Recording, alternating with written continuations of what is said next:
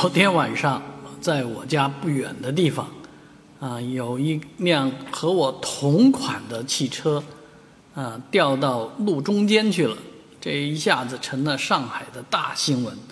这事情是怎么回事呢？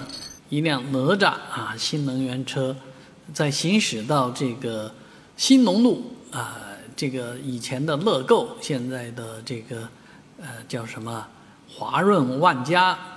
商店的门口啊，旁边还有一个市场，哎，掉下去了。这这事情是挺离奇的啊。那突然路上会掉一露露露出一个大坑来啊。那这条路呢，其实是以前来讲是非常繁华的啊，应比较繁忙的一条公路。呃，后来因为这个生意，这个呃叫什么乐购的生意太火爆了。啊，以至于这个道路呢只能单向通行，啊，现在其实是这这条街门可罗雀啊，人是相当的少，啊，所以以至于最后啊，官方认定的原因是路下面的污水管破裂啊，导致这个污水呢长期冲刷渗渗染这个基层啊，嗯，这些土。把土给带走了，所以形成了这么一个大坑，而且都是污水横流啊。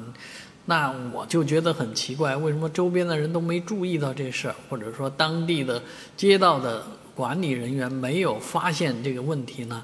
一直到它发生啊，当然这跟最近下雨是有一定的关系的。但是越是这种时候呢，越体现出当下上海的困局，很多地方啊，这个。修的路疏于保养，而整个的经济环境确实现在是非常的不景气啊！你走到哪里，哪里都好像没人一样啊！这一不小心，邦当掉到路中间，这样的事情可能在外地比较多，但是居然这也发生在上海了啊！尤尤其得值得深思。